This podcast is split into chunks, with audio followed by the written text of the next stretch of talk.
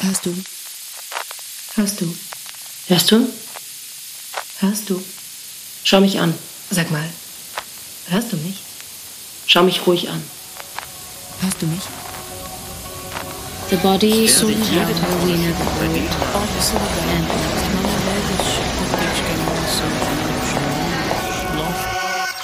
Mein Name ist Hannas Kosapok und mein Name ist Josephine Bergholz. Ihr hört Stoff aus Luft. Stoff aus Luft ist ein Magazin für gesprochene Literatur. Was sind Texte abseits der Schriftlichkeit? Wie sind sie gebaut? Wie hält man sie fest? Und was spricht? Ihr hört Stoff aus Luft. Folge 5. Ode oder Anmaßung. Mit Shuru El Hariri, Wolf Vogelkamp, Kenya Mamoto, Frederik Tideen, Suki und Noemia de Souza, gesprochen von Nathalie Greffel. Fünfte Folge heißt Ode oder Anmaßung und unser Gast heißt Suki. Suki ist Musikerin, Antifaschistin und Mutter. Sie ist Moderatorin, unter anderem für die Konzertreihe Queers in Concert und schreibt Kolumnen für das Veto-Magazin.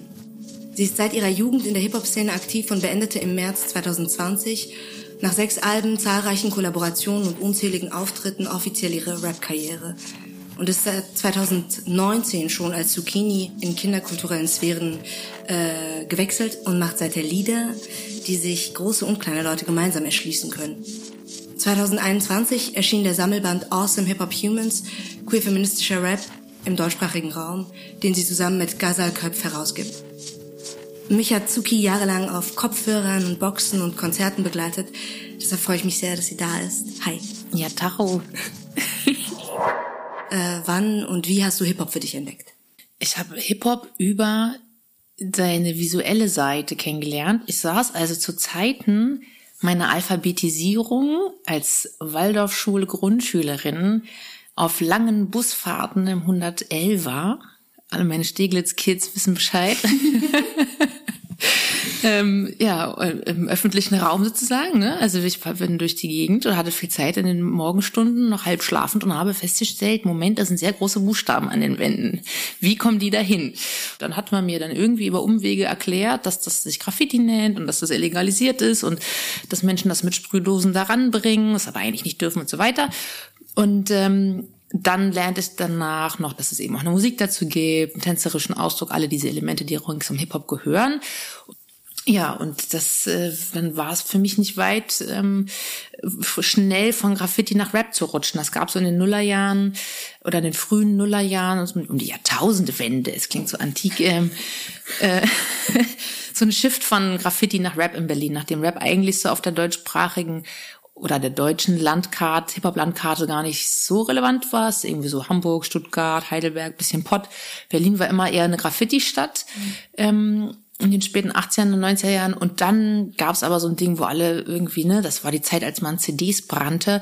Und äh, genau, da gab es so ein, so ein Wusch, äh, wo viele Leute angefangen haben, eben auch Text zu schreiben, ähm, sich irgendwie die gecrackten Softwares zu klären und ähm, vom Magic Music Maker auf der Playstation irgendwann doch noch auf, auf den Desktop-Rechner zu wechseln und in den Kleiderschrank im Kinderzimmer dann irgendwie eine kleine Booth zu bauen. Und äh, da war ich dann auch da.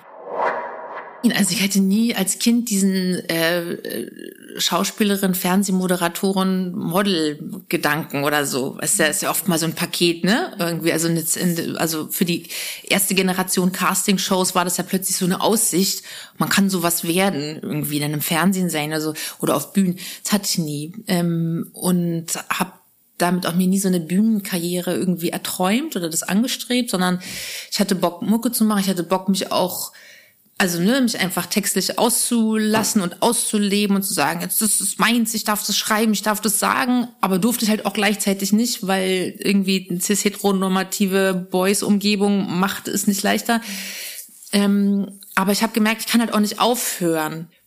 Also ich halte mich eher für so eine handwerkliche als eine künstlerische Person. Ne? Ich verstehe das auch alles eher unter dem, für mich ist das alles eher unter Kultur als unter Kunst verschlagwortet.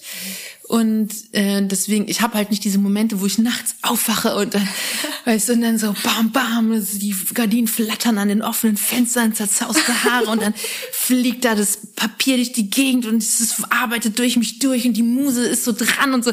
Das habe ich halt alles nicht. Das ist schon so ein bisschen, ich muss mich auch schon hinsetzen und das machen.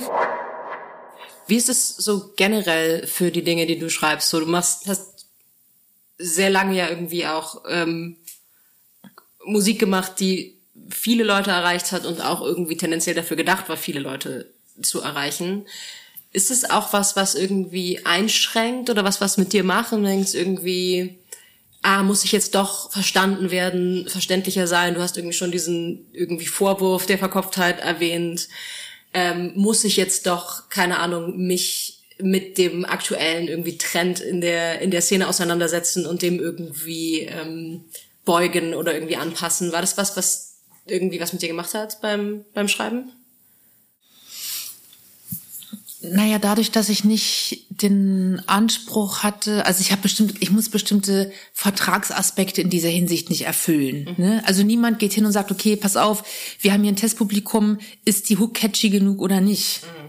Leider musst du einfach äh, diese 15 Silben entfernen und außerdem brauchen wir wir brauchen da noch eine Dominanzepte oben drauf, sonst ist es einfach, das hatte ich ja nie. Ne? Also es, und die Leute, mit denen ich gearbeitet habe, wussten ja auch immer, also ne, irgendwie jetzt so am Management, Labelstruktur und so weiter, haben sich natürlich auch immer gefreut, wenn irgendwas funktioniert hat und irgendwie eingängig war, aber niemals kam jemand hin und sagte, das kannst du so nicht machen. Das, und das, so hätte ich auch nie funktioniert, ne? Also ich würde nie in so einer, keine Ahnung, in so einer Struktur, in die man landet für die nächsten zehn Jahre, wenn man eine Castingshow gewonnen hat oder so. Das wäre für mich nicht machbar gewesen. Deswegen ähm, waren das immer so nur community-bezogene ähm, Maßgaben im Sinne von, wie inklusiv bin ich ähm, und biete ich auch zum Beispiel an, also da, wo die Verkopftheit tatsächlich stattgefunden hat, habe ich immer versucht, über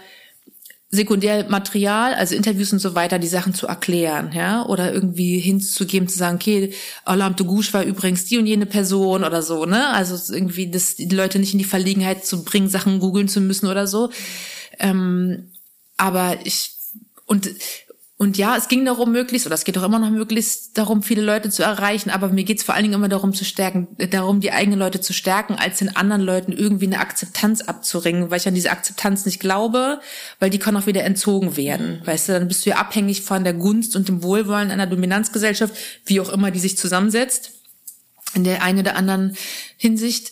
Aber mir geht's immer darum, also auch keine Ahnung, auch jetzt so ein Track wie meine Mama, es geht nicht darum, dass Kinder aus Hetero-Familien wissen, dass das möglich ist, sondern es geht vor allem darum, die Kids aus den queeren Families sehen zu lassen, öh, so, da, das, das ist ja wie bei mir, weißt du, das ist eigentlich der Moment. Und wenn die anderen mitlernen, das ist immer sekundär. Voll gut, voll wichtig, sollt ihr alles wissen, ne, so, also so einen aufklärerischen Aspekt gibt's auch. Aber ich glaube, der Stärkungsgedanke ist primär.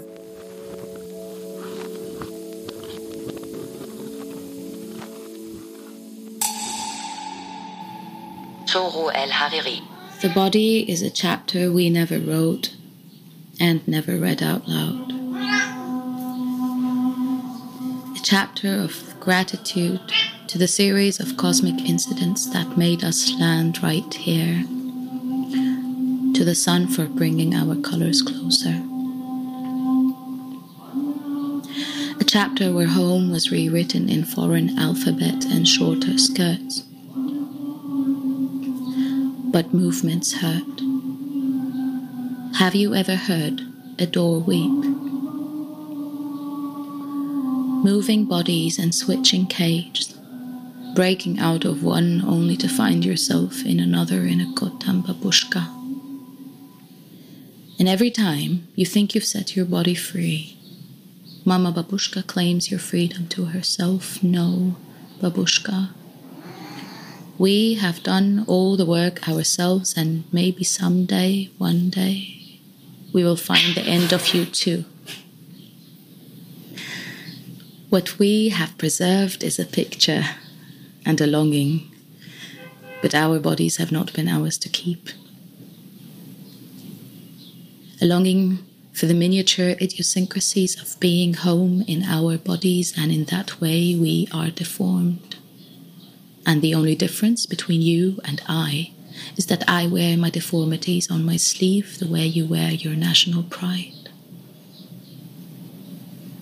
I do not go through the circumstance. Circumstances go through me. And they worry too much about that. They worry and worry and worry and worry when my fate is determined by the power of the institution of a white man sitting across from me on a plain clinical desk. But my strength was fed to me around a Friday newspaper. My legs crossed beneath me, my arms tangled with my brother's. My hands wrapping beans in thin rye bread, but hay in Deutschland we eat with a fork and knife.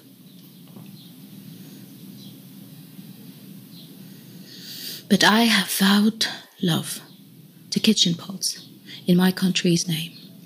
And the only thing I fear is knowing how many dead plants I have been watering, how many songs of freedom have been muffled by the screams of those sinking in rubber and sea salt. All abandoned places become places I can relate to. Because after midnight, all objects look painted. I allow your men to take me, but I will never be your colony. Lovers are lovers, are lovers, are lovers, and nothing else. Lovers who have not learned about gravity. Lovers who have promised to cross my borders even though I know they can't, even though I believe them when they said they've tried. I'm sorry, lover, but I have left but I have let my drunk for home be drunk, absent minded, and disgraceful, knowing someone else, someone sober, would worry about other things. Like, uh, cover up, take your clothes off, be prude, don't be too shy, you're so loud, be quiet, be stable, be white, but not too white, we like exotic, integrate, integrate, integrate, integrate. You belong here now, you will never really belong.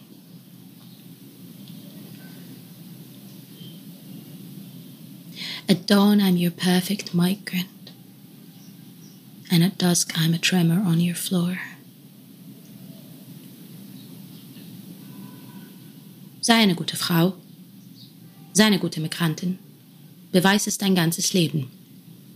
Sei eine gute Frau, Sei eine gute Migrantin, beweis es dein ganzes Leben. Sei eine gute Frau, sei eine gute Migrantin, beweis es dein ganzes Leben. My body is a battlefield, and in my body I am in exile.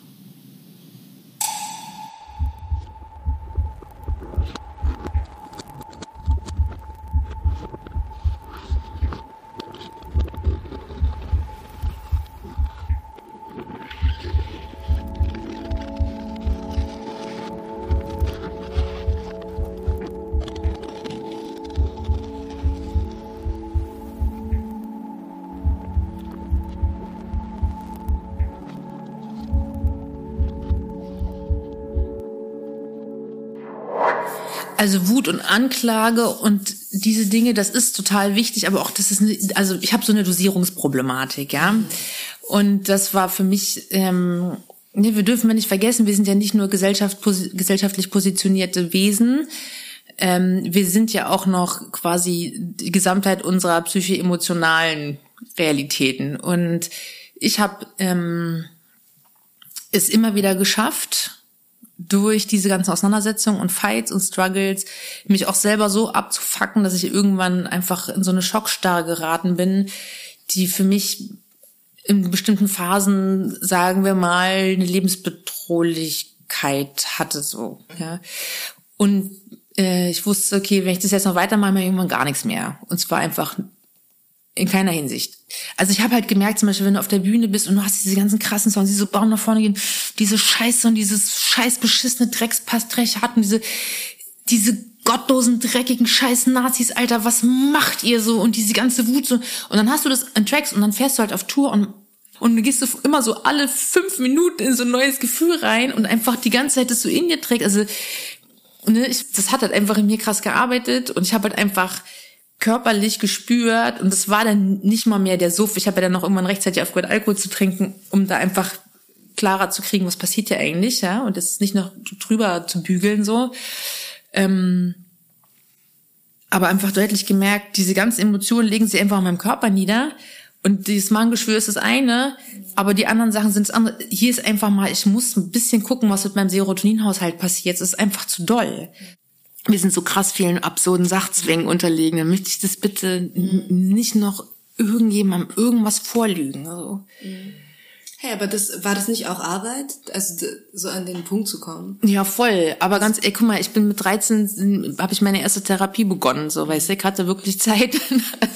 ich habe auf jeden Fall echt auch gearbeitet, gearbeitet, was das angeht und da einfach auch mit den eigenen Selbstansprüchen ist nicht so, dass ich damit fertig bin und mir mit Willen schön wär's, aber einfach zu wissen, mm, also keine Ahnung, ne, sich sowas zuzugestehen wie, okay, ich bin als jemand, die ein krasses Leistungsdenken verinnerlicht hat, auch für die gute Sache, mhm. äh, einfach eigentlich nicht mehr funktionsfähig und finde irgendwelche Reserven in mir, Energiereserven, die ich auch nicht mehr mit Essen kompensieren kann oder mit Alkohol oder mit irgendwelchen anderen Substanzen.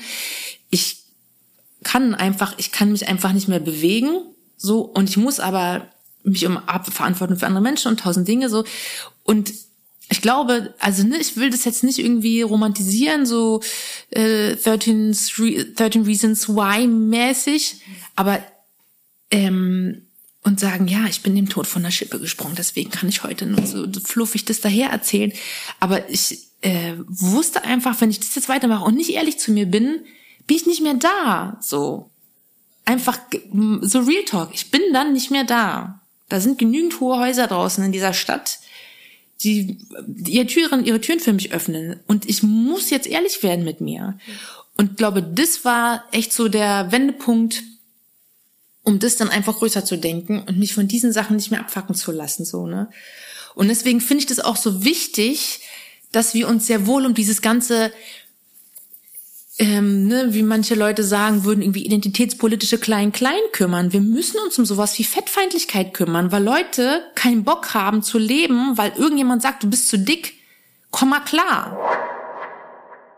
Ich finde das insgesamt immer wichtig, eine gute Balance zwischen so einer autonomen Straßenrestrealität ne, im politischen Sinne und das sich zu bewahren, aber auch trotzdem ab und an mal in so eine Institution zu gehen und sagen so, ey, wir sind da und ihr interessiert euch für uns, weil sonst würde ich jetzt hier nicht sitzen, aber wenn ihr mich dazu holt, dann holt ihr die alle auch mit rein, so, ne, und jederzeit hau ich auch wieder ab, so, ihr könnt mich nicht kaufen, für den Moment mache ich gerne mal mit und nur also als öffnender Gedanke, ähm, aber ich bin ja nie irgendwie ähm, also ich glaube, mir war das ganze Thema Vereinnahmungsgefahr immer sehr präsent und habe das auch, also ich fall da echt auch mit der Tür ins Haus und sage, liebe Leute, mir ist schon, mir ist das Setting hier bewusst so, ne, so ihr sitzt halt unter euren Schreibtischen und da draußen versuchen Leute gerade eine Zwangsräumung zu verhindern übrigens, ja, also wie kriegen wir das jetzt hier zusammen so? Und bisschen so diese Brückenbau ähm, äh, die war mir immer auch wichtig und finde das, weil irgendwie nur Bubble und nur Bewegung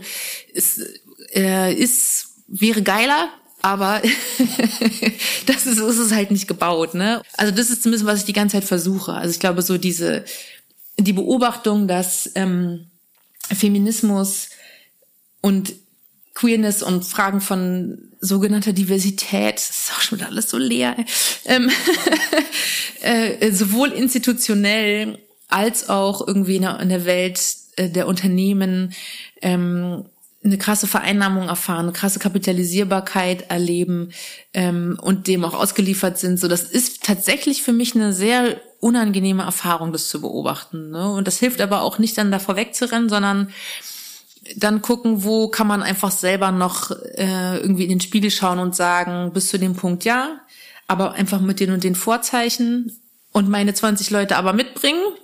Die wollen auch alle bei euch fressen, so, wenn dann, wenn schon, denn schon. Das ist so das große Balancieren eigentlich. Ja.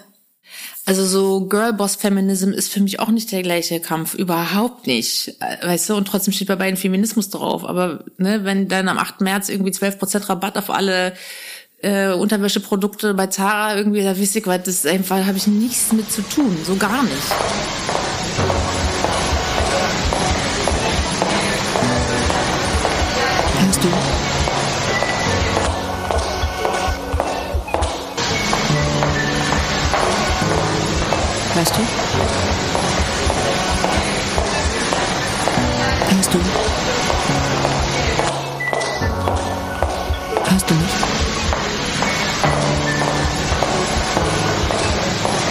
Ihr hört Stoffausschluss.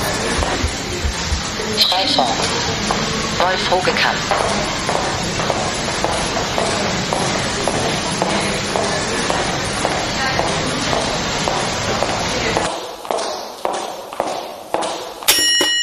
Kann ich das auch umtauschen, falls das meinen Eltern gefällt?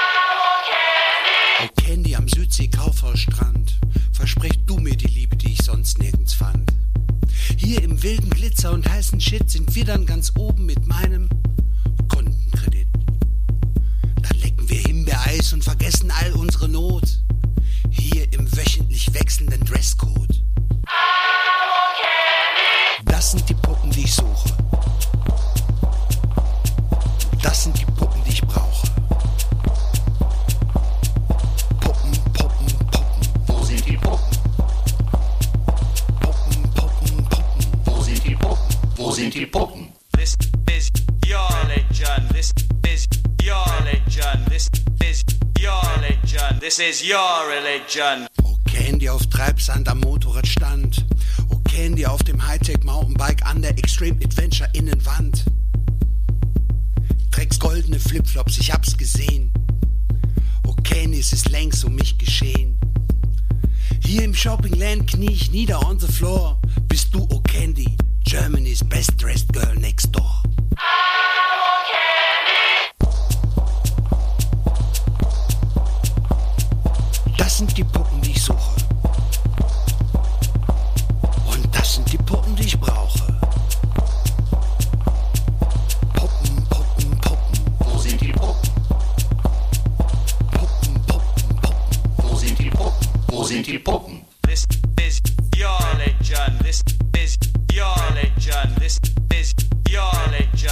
Is your religion. Super top dein Style-Ranking unterm Perückenhaar und spür meinem Atem, ich bin dir nah. Tipptopp deine Maße, dein Körper perfekt. Für dich gebe ich alles, was in mir steckt. Hey, inmitten einer Million Turnschuhe von Adidas spür ich nur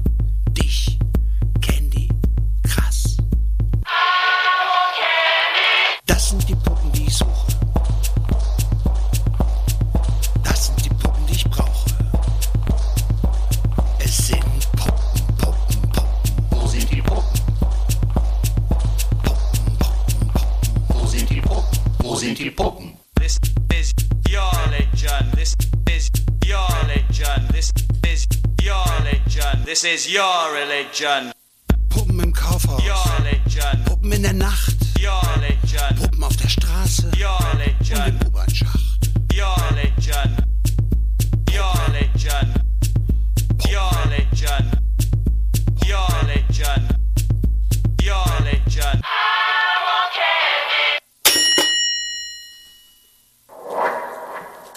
Allem, ich meine, du hast ja auch, als du sozusagen aufgehört hast als Suki, ja auch gesagt, weil, äh, naja, weil einfach diese Verwertungslogik äh, des Kapitalismus das ja auch einfach alles schluckt. Also irgendwie alles, was so an, an Potenzial in dieser Musik ja auch vielleicht steckt. Oder vielleicht einfach, weil du die Energie nicht mehr dafür geben wolltest. Aber glaubst du trotzdem immer noch so an, an, an, an eine antifaschistische, feministische ähm, Stimme auf der Bühne, dass das irgendwie immer noch etwas ist, was I don't know, bewegen kann? Oder? Ja, aber auch da nur im Plural, ne? Ja, ich wollte halt einfach nicht die alles Schwarze des Queer Femme Rap werden, weißt du? Ja. Also ich meine, wie eklig ist das denn? Ne? Also was für Verlustängste gehen dann damit auch einher? Wie wichtig nimmt man sich auch? Und wie, also das ist ja für mich ist einfach Feminismus und auch Queerness, das sind plurale Angelegenheiten. Also das kann nicht eine geben, das widerspricht der ganzen Idee, ja. Und es, also wie verlogen wäre das? Ähm, und und ähnliches gilt auch irgendwie so mit Herrschaftskritik im Allgemeinen, Kapitalismuskritik im Speziellen. Sagen so, ich kann doch jetzt nicht mir irgendwie ein dickes Auto vor die Tür stellen über die Formulierung einer Kritik, die dieses Auto ablehnt jetzt mal als ein Sinnbild. Also es ist, ich werde diese Widersprüche in mir nicht vereinbaren. Ich habe schon mit genügend anderen Widersprüchen in dieser Gesellschaft zu tun. Das Ding bin ich, wenn ich auch noch ans Bein so. Und deswegen war klar, ich brauche jetzt nicht noch mehr. Ich will rausfinden, wie viel ist genug. Und ich muss nicht jetzt noch das Festival und da und irgendwann dann doch Rock am Ring und ganz oben die A-Liste, weißt du? Für was denn so? Ich fühle mich da nicht mal wohl. was soll ich da? Was ist so für eine Unlogik, ne? Und, äh, und einfach zu sehen, sich irgendwie so zurückzulehnen, so, na klar, weiß ich auch und das kann ich auch inzwischen aussprechen. Ich habe schon eine besondere Position in dieser Sphäre, einfach nur weil ich saulange da war und mir echt irgendwie ein Bein ausgerissen habe dafür, dass Leute auch diesen Raum bekommen. Und es gibt auch Leute, die waren vor mir schon da, aber ich weiß, ich habe da einfach mit anderen Leuten, aber auch maßgeblich dazu beigetragen, dass diese Szene sich als solche empfindet, von außen so wahrgenommen wird. So, ich habe genug Shit bekommen dafür zu sagen, so, ey, wir sind auch da. Und wir sind übrigens diese 15 Leute, die ich da bei dieser Gelegenheit gerne nochmal nennen möchte, ja. Das einfach zu sehen, dass das durch die Jahre möglich ist, ist einfach wunderschön, ja. Und das ist auch, das ist auch so ein, das ist auch Geschichtsschreibung, ganz klar, ne? Und äh, also wir setzen uns alle nicht in gemachte Nester. Na klar gibt's immer, wandeln wir alle auf Faden von Leuten, die vor uns so, aber in der konkreten Form nicht. Und das ähm, und das zu sehen, war, also das irgendwie war ich an dem Punkt irgendwann und das hat dann auch für mich äh, ähm, dann vor drei Jahren zu der Entscheidung beigetragen zu sagen, ich brauche jetzt nicht noch mehr Small aufreißen. Ich habe schon eine Menge gesagt. Ich will nicht behaupten, ich wäre auserzählt, aber es ist einfach auch mal gut jetzt für den Moment. Ne? Also es gab sozusagen in, also so externe und interne Faktoren und so ein für mich war innen drin neben das Gefühl so okay, jetzt mach mal einen Schritt beiseite, ist okay jetzt. Wir haben dich ja jetzt alle einmal gehört mach mal Platz, weil das tatsächlich diesen Effekt gab, dass so queer feministischer Rap sehr stark mit meinem Namen assoziiert war und ich wusste, ich stehe da mit Leuten auch im Weg so. Erstmal äh, und, und vor allen Dingen natürlich auch irgendwie als cisgeschlechtliche Person, als weiße Person und dachte jetzt, also das war irgendwie so eine ganz klare Angelegenheit. Es war, ich musste auch nicht stark ringen mit mir oder so, sondern es war klar, mach Schritt beiseite, da wird voll viel Platz und dann spülst du einfach rein. Und das so ist auch, also das Buch, äh, was ich mit Gaza herausgegeben habe, zeigt das ja auch, wie viele Leute da sind, ne? Und ähm, und äh, ja und und das und es ist einfach wunderschön zu sehen, wo die jetzt überall stattfinden, wie die jetzt endlich so, ich sag mal, zu ihrem Recht kommen, sich zu zeigen und nicht nur als Support von oder als Feature von, sondern mit ihrem eigenen Programm, mit ihren eigenen Releases, ihren eigenen Aussagen, eigenen Stimmen, eigener Geschichte, alles. Weißt ich höre diese Mucke von diesen ganzen Leuten, von Kerosin und von Finna und von Babsi Tollwut und von Pleik und von Oscara und von S-Rap und von Ebbo und von Cementis und von MC Ellenbogen und von Pressluft Hanna und von Safira und von Fauli und von diesen ganzen vielen, vielen, vielen Leuten und denke die ganze Zeit nur so, ihr seid so geil und ihr seid da, so, weißt du, es passiert. Mhm Hättest du mein 16-jähriges Ich gefragt, ist das für dich denkbar? Und ich hätte um mich rumgeguckt, wir saßen halt irgendwie Bier saufend und kiffend auf dem Stromkasten und hatten einfach nur auch Schiss, nicht abgezogen zu werden. Weißt du, mir war ja eigentlich nicht so. Hörst du?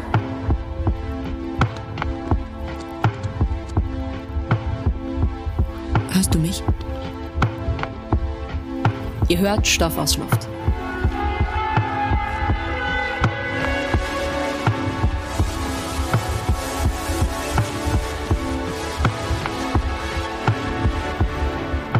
Reverse. Reverse. de Souza, gesprochen von Nathalie Grefe. Solidão. Oh, solidão. Não me leves por teus caminhos sombrios, longos, longos, como abraços de fome dos dias em que secaram os rios. Enoja-me o contacto viscoso das asas negras dos morcegos que me roçaram o rosto. E os céus longínquos, vazios, saindo de um quadro surrealista de Dali, onde as estrelas desesperadas se precipitaram são meus tés como o cinturão do Matangolana. Solidão, tudo me assusta em ti e me causa arrepios. Tu dizes, no fim do caminho longo, longo, ou mesmo no meio, estará o lago parado, rodeado de espiritualidade. Sim, o lago musical, com nenúfares brancos coladas à superfície lisa da lua estagnada. Do fundo das águas, as estrelas afogadas sorrirão tristemente para ti. E sussurros de Debussy, doces, doces, subirão para o ar envolventes e mornos. Solidão, o teu caminho é longo, sombrio, bordejado de silhuetas desoladas de caçoarina no seu constante assobio. E eu não quero os encantos calmos do fim da tua lagoa maravilhosa, adormecida desde o começo de tudo. Nem sussurros prateados de Debussy, nem gemidos de caçoarinas, nem fantasmas de estrelas. Quero esta maré índica de irmãos vazando enchendo a minha volta a toda hora, sempre viva, humana, presente. Quero este calor sem igual que me vem de cada palavra, de cada aberto de mão, das botas campadas e rotas de jaló, de cada presença fraternal. Quero a música dos tantãs, seu chamamento insensível e quente, gargalhadas brandas rasgando a virginidade das manhãs, risos imensos como este nosso céu do Moçambique. Quero o som único das marimbas chopes, o feitiço estranho da viola cheia de chicoembo do daico, armada toda em poesia vazando lágrimas coloridas de melodia pelos becos nocturnos da Munhuana. Este é o caminho que eu quero, humano vasto. Esta é a música que eu amo, germinada em revolta e nostalgia. Solidão, fica-te tu com teu troféu morto, de ímpes perdidas e desalentos. Eu irei pelos caminhos provoados, altiva e presente.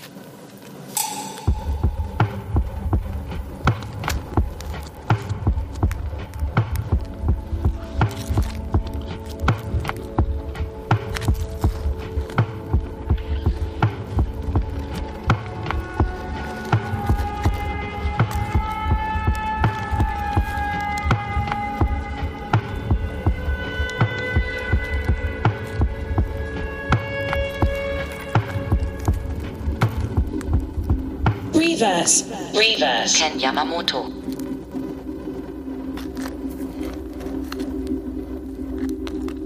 Solidau.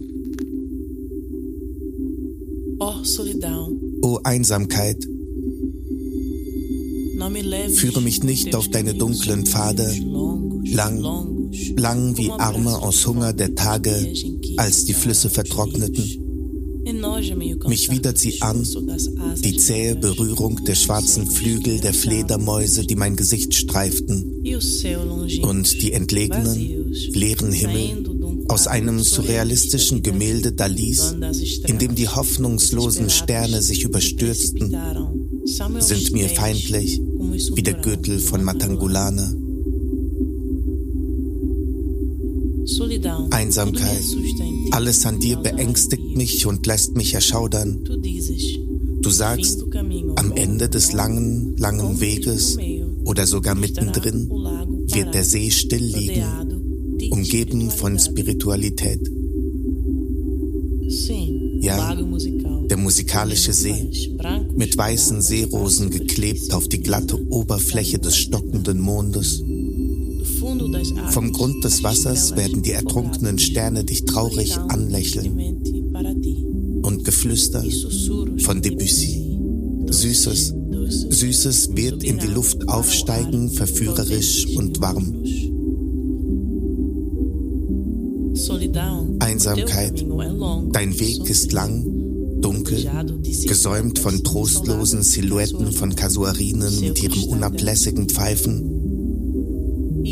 Und ich will nicht die ruhigen Betörungen des Endes deiner wundervollen Lagune, schlafen seit Anbeginn von allem. Auch nicht Debussys versilbertes Flüstern, noch das Wimmern der Kasuarinen, noch Gespenster von Sternen. Ich will diesen indischen Ozean von Geschwistern, ebbend und flutend um mich herum, die ganze Zeit, immer lebendig, menschlich, gegenwärtig. Ich will diese Hitze ohne Gleichen, die mir aus jedem Wort kommt, aus jedem Händedruck, aus den krummen und kaputten Stiefeln von Charlotte, aus jeder einträchtigen Gegenwart. Ich will die Musik der Trommeln, ihren ungerührten und warmen Ruf, sanftes Gelächter, das die Unberührtheit der Tagesanbrüche zerreißt, Lachen, unermesslich wie dieser unser Himmel von Mosambik. Ich will den einzigartigen Klang von Marimbas Chopes, den seltsamen Zauber der mit dem Geist der Ahnen erfüllten Gitarre des Daiko, bewaffnet mit Poesie, von Melodien gefärbte Tränen vergießen durch die nächtlichen Gassen von Munyuana. Das ist der Weg, den ich will, großer Mensch. Das ist die Musik, die ich liebe, gekeimt in Revolte und Nostalgie. Einsamkeit, bleib du bei deiner toten Trophäe aus verlorenen und mutlosen Heerscharen. Ich werde bevölkerte Pfade gehen, stolz und präsent.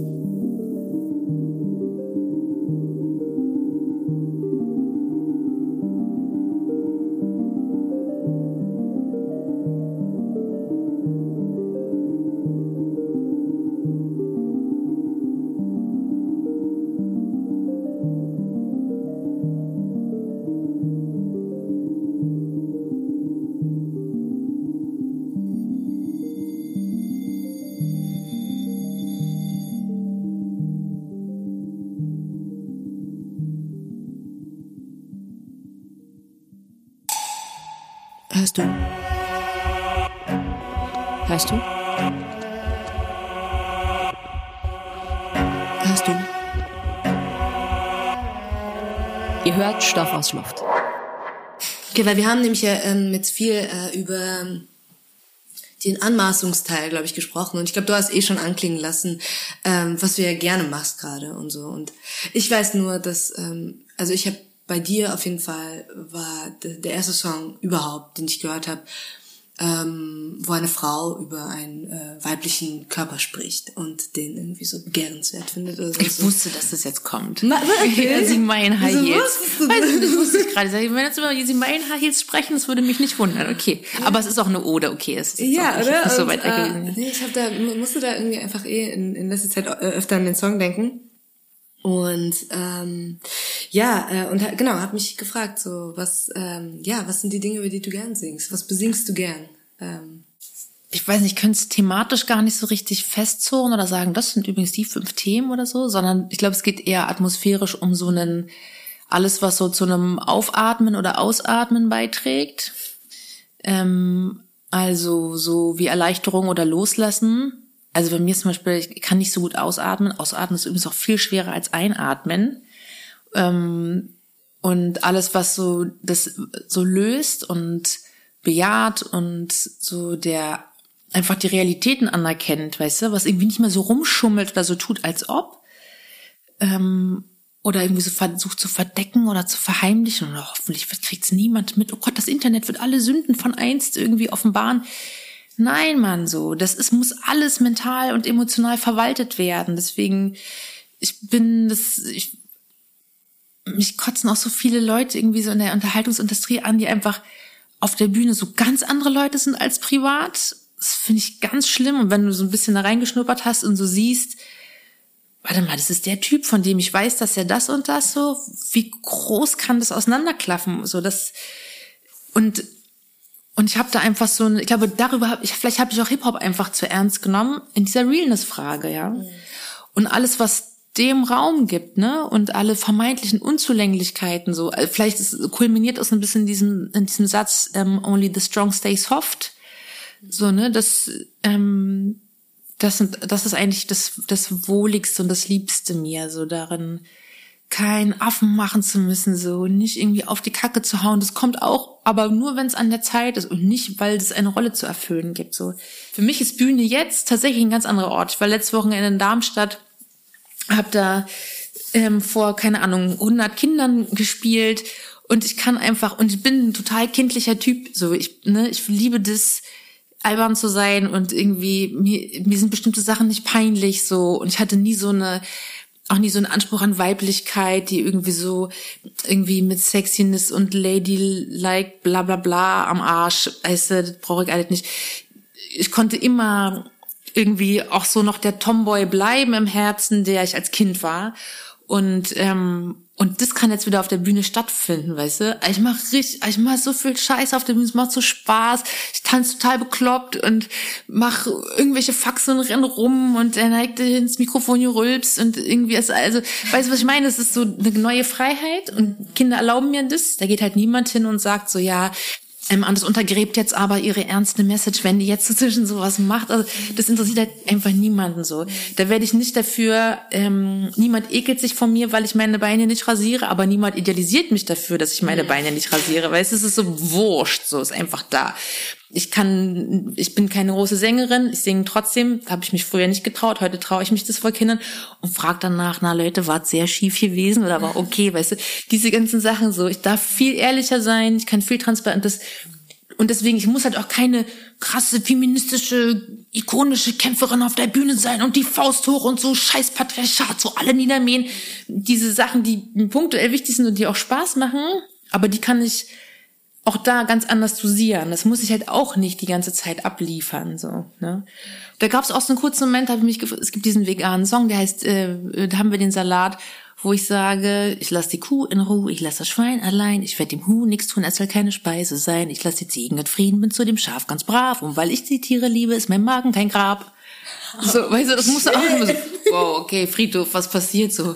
Weißt du, und dann aber die werden das verknusern so und dann sind halt einfach die Eltern gefragt, darüber ins Gespräch zu gehen, ja. Aber ähm, das sind Realitäten, die sind, das ist ja eh alles in der Welt. Ne? Voll, und die kriegen das eh mit, aber überall, wo so ihre Themen sind, äh, wird das halt nicht aufgegriffen. Also so findet das dann nicht statt. Und ich glaube, dieses Ding von so, ich darf das irgendwie nicht wissen, Erwachsene sind halt mega feige, weil sie es aber auch nicht anders gelernt haben. Ne? Also ja, es gibt ein Machtverhältnis zwischen Erwachsenen und Kindern und wir müssen drüber reden. Denn in diesem Machtverhältnis spiegeln sich auch alle Diskriminierungsformen, über die wir sonst reflektieren, wieder und die wir bekämpfen, ähm, nur, dass sie halt Menschen betreffen, die in der maximalen Abhängigkeit zu uns stehen. Mhm. Es ist nicht mal eine gesellschaftlich konstruierte Hierarchie, sondern es ist ja faktisch so, wenn du die Dreijährige da irgendwo aussetzt, die krepiert, die stirbt, wenn du musst dich kümmern. Sie sind ja faktisch abhängig bis, in bestimmt, bis ins bestimmte Alter.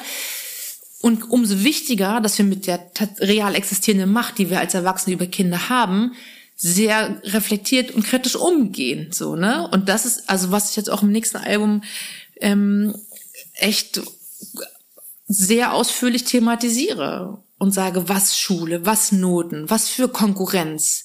Für wen denn? Für euer scheiß System, damit sie gute Jobs kriegen, damit sie gute Steuerzahlerin werden? Kinder sind unsere Zukunft, aka die zahlen mir meine Rente. Worüber reden wir denn so? Was ist denn mit ihrer eigenen Gegenwart? Und uns fällt's ja gerade auf die Füße gesellschaftlich, ne? Die Generation, die junge Generation begehrt auf und sagt, ey, ihr habt uns richtig viel Scheiße hier in dieser Welt hinterlassen. Nicht nur so bisschen im Familiengeschehen, sondern global betrachtet. Wir verbrennen. Hörst du? Hörst du?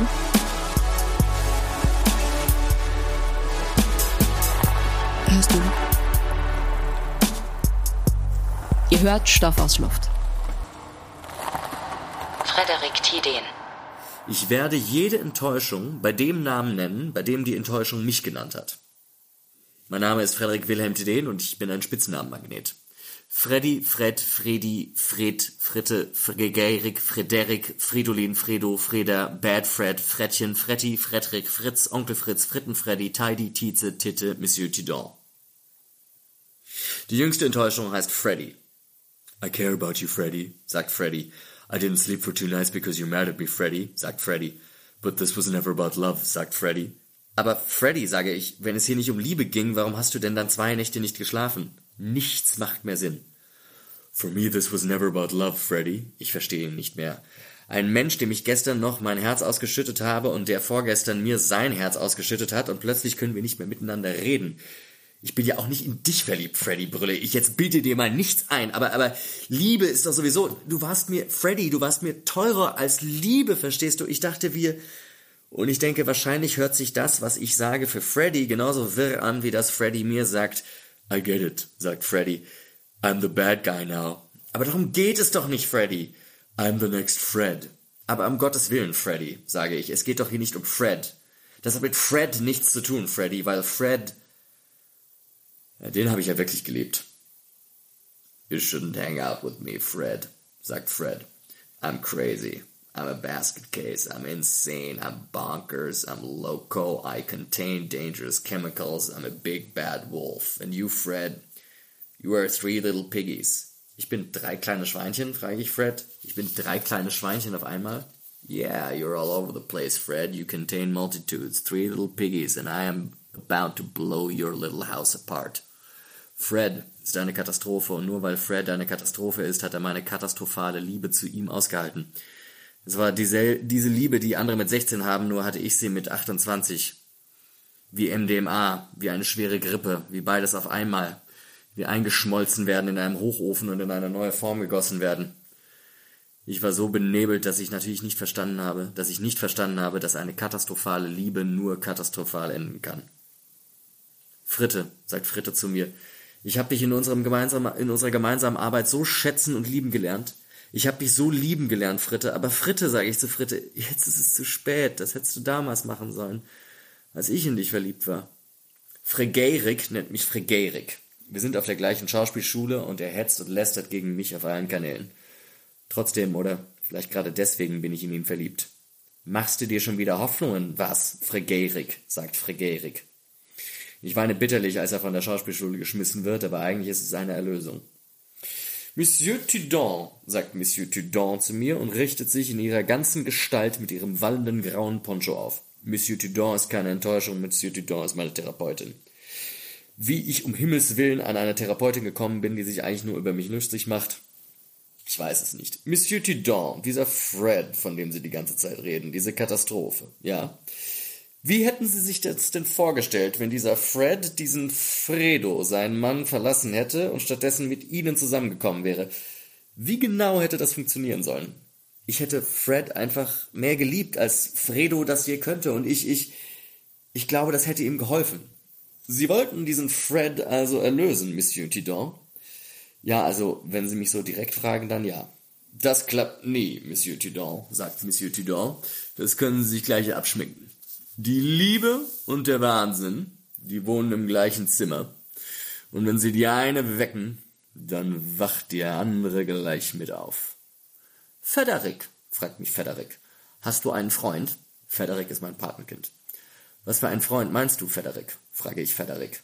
So ein Liebesfreund, sagt Federic. Nein, sage ich, den habe ich nicht.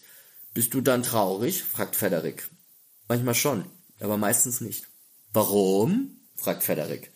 Naja, weißt du, Federic, sage ich zu Federic, es gibt ja nicht nur Liebe. Es gibt ja auch Sex. Was ist Sex? Das kann ich dir nicht erklären, Federic, du bist ja erst vier Jahre alt. Warum? Das kann ich dir nicht erklären. Warum? Ja, du musst dir das so vorstellen. Die Liebe, die ist in meiner Erfahrung, die ist anstrengend und die tut weh. Und Sex ist, die Liebe, musst du dir so vorstellen, die Liebe ist sehr schwierig und die tut weh. Und Sex ist sehr, sehr einfach und macht wahnsinnig viel Spaß. Aha, sagt Frederik. Ich kann dir das nicht erklären. Du bist zu klein, aber ich kann dir eine Sache prophezeien. Mein lieber Frederik, Du wirst dich, du wirst dich oft verlassen und unverstanden fühlen in deinen jungen, äh, in deinen jungen Jahren. Und dann irgendwann wird Sex in dein Leben treten. And sex, my dear, sex will save your fucking life.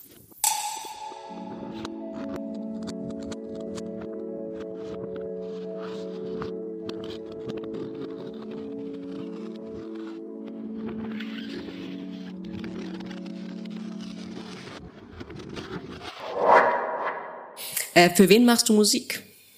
Ich glaube, die Frage, für, für was machst du Musik ist es eher. Also ich, natürlich freue ich mich, wenn irgendwie so Eisenhäten peilen, weißt du, dass wir sich mal locker machen können und freue mich, wenn irgendwie die Queer Kids und so empowered sind, das ist das eine. Aber mir geht's tatsächlich darum, ähm, ich will diese Zeit, und das ist keine Effizienz, kein Effizienzkomplex, sondern ich will meine Zeit hier auf diesem Planeten nutzen, um etwas beizutragen und das ist, was mir ganz gut gelingt.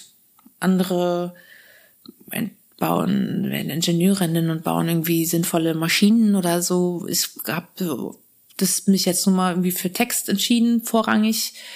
Und das läuft ganz gut im Sinne von, ich habe das Gefühl, es ist sinnhaft. Und es trägt inhaltlich dazu bei, dass die Gesamtscheiße nicht noch beschissener wird.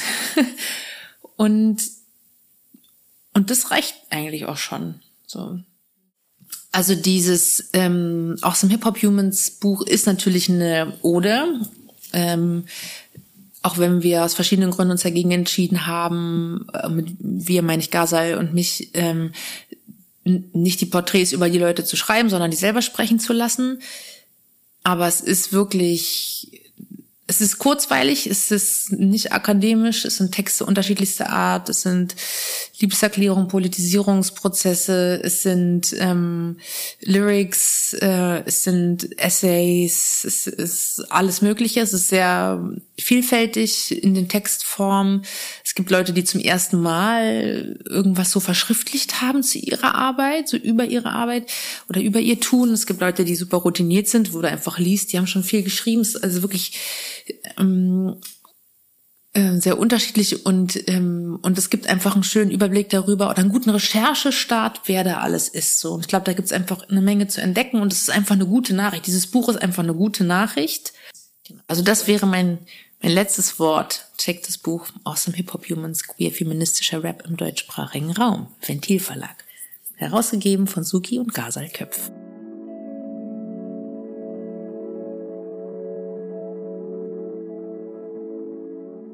Ihr hört Stoff aus Luft. Magazin für gesprochene Literatur. Das war Folge 5. Ode oder Anmaßung. Mit Shuru El Hariri, Wolf Hogekamp, Ken Yamamoto, Frederik Tidén, Suki und Noemia de Sousa, gesprochen von Nathalie Greffel. Sound und Komposition Fabian Sau. Mixing und Mastering Lane Hotz. Ich bin Josephine Bergholz. Und ich bin Tanas Golsabok. Stoff aus Luft wird gefördert mit Mitteln des Deutschen Literaturfonds und der Autorenstiftung Frankfurt am Main.